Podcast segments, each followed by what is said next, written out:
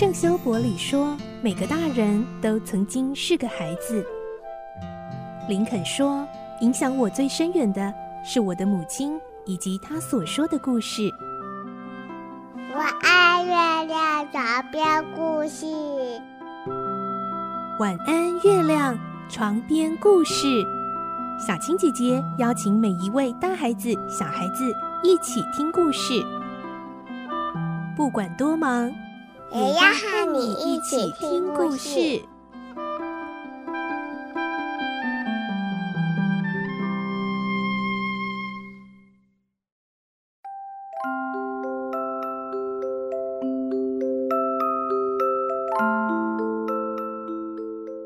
晚安，欢迎你和我们一起听故事。我是小青姐姐，我们继续听《孤雏泪》的故事。今天是三十集。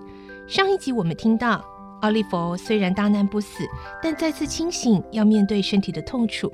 他撑着微弱的气息在泥潭中站起来。而今天我们会听到。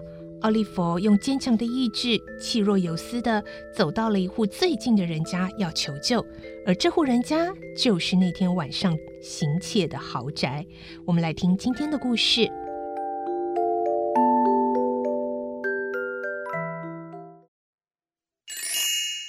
孤雏泪》三十集，温暖人间。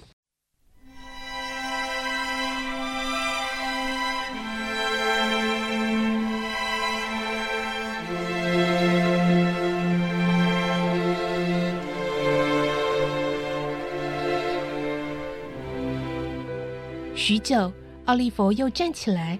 他的潜意识告诉他，假使他还躺在那里，必死无疑。于是他咬紧牙根，忍着痛苦，像一个喝醉酒的人，跌跌撞撞地向前走去。在这空旷的田野里，他也不知道该往哪里走。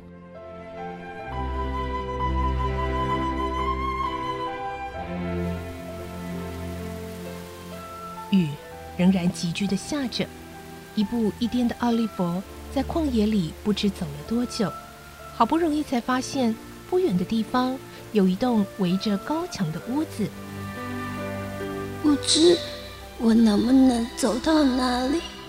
奥利弗想着，他并不寄望走到那里会有人出来帮助他或同情他，只觉得就倒在靠近有人居住的地方，总比孤零零的死在水沟或田野好些。于是他重新振作起来，使出所有的力量，努力向那栋房子走去。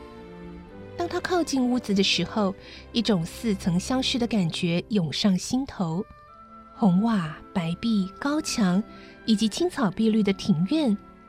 啊，那不是昨天晚上来过的那一家吗？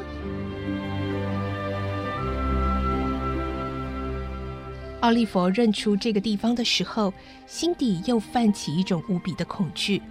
在那瞬间，他忘掉了伤口的剧痛，只想逃走。逃，即使他未曾受伤，又能逃多远？转念间，奥利弗无可奈何地上前去，推开亭门，摇摇晃晃地走过草坪，爬上石阶，无力地敲着大门。准备接受命运之神的安排。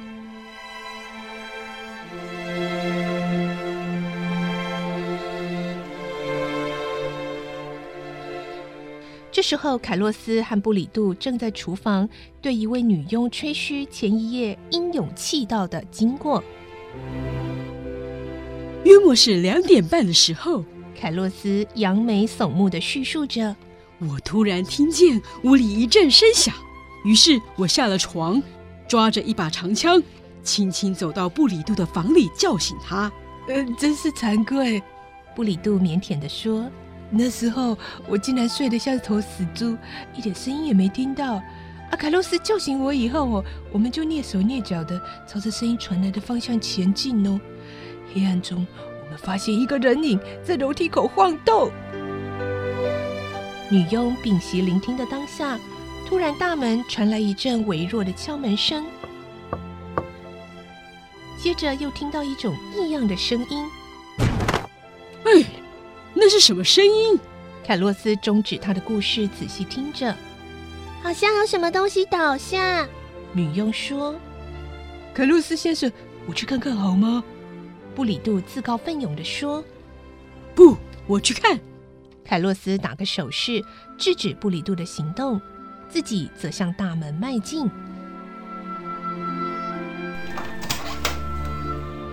是一个小孩，凯洛斯开门后喊着。接着，凯洛斯把那孩子夹在腋下，带到大厅。女佣也好奇地赶到大厅来看。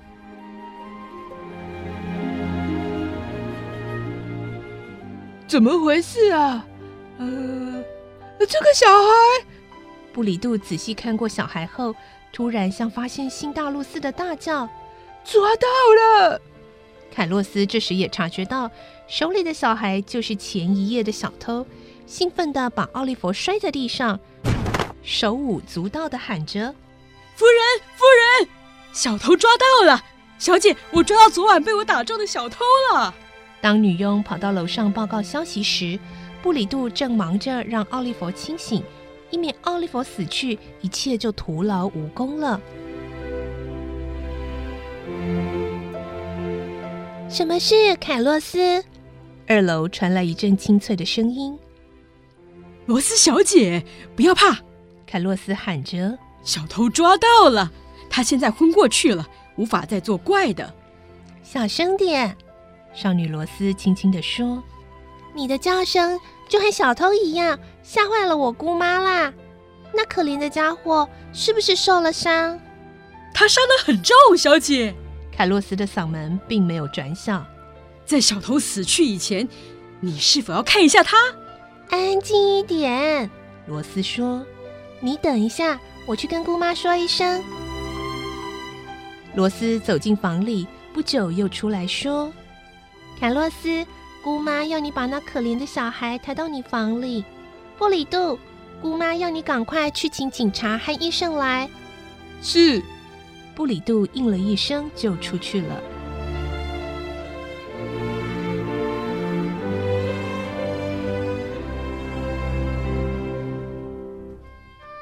不知道出了什么事，布里杜出去请医生已经有一个多小时了。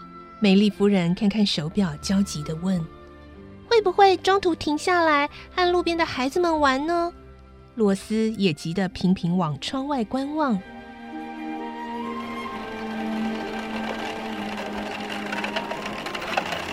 这时候，一辆疾驰的马车忽然停在他家门前，一位胖绅士从车厢里跳出来，直接跑进屋里。随即又闯进梅丽夫人和罗斯的房间去。我从来没听过这样害人的事情。胖绅士向他们做出一副吃惊的样子，说：“亲爱的美丽夫人，三更半夜竟会发生这种事，实在令人想不到。罗斯小姐，这回把你们吓坏了吧？”“嗯，真是吓死人了。”罗斯说。“你们也真是的。”为什么不早点告诉我呢？我也可以跑来帮助你们。洛士邦医生，罗斯打断胖绅士的话：“楼上躺着一位可怜的病人，姑妈希望你能医治他。”布里杜已经告诉过我了。洛士邦医生说：“凯洛斯，那位伤者在哪里？马上带我去看看。”梅丽夫人，我去看看再来。唉。他就是从那个小窗子爬进来的吧？我真不敢相信。这位身材肥胖的洛士邦医生是小村庄家喻户晓的名医，医术高明，连伦敦市里的医生都略逊他一筹。他笑口常开，做事热心，待人亲切，但也是一个有怪癖的老光棍。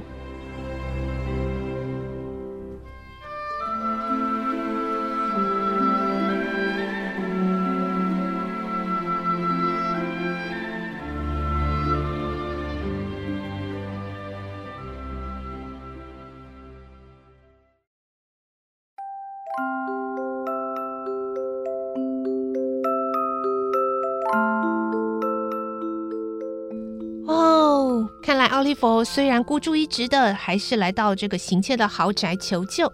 不过呢，这豪宅里面的人好像是好人哦。奥利弗的命运是不是会有翻转呢？明天再继续来听孤雏类的故事。我是小青姐姐，祝你有个好梦，晚安，拜拜。小朋友要睡觉了，晚安。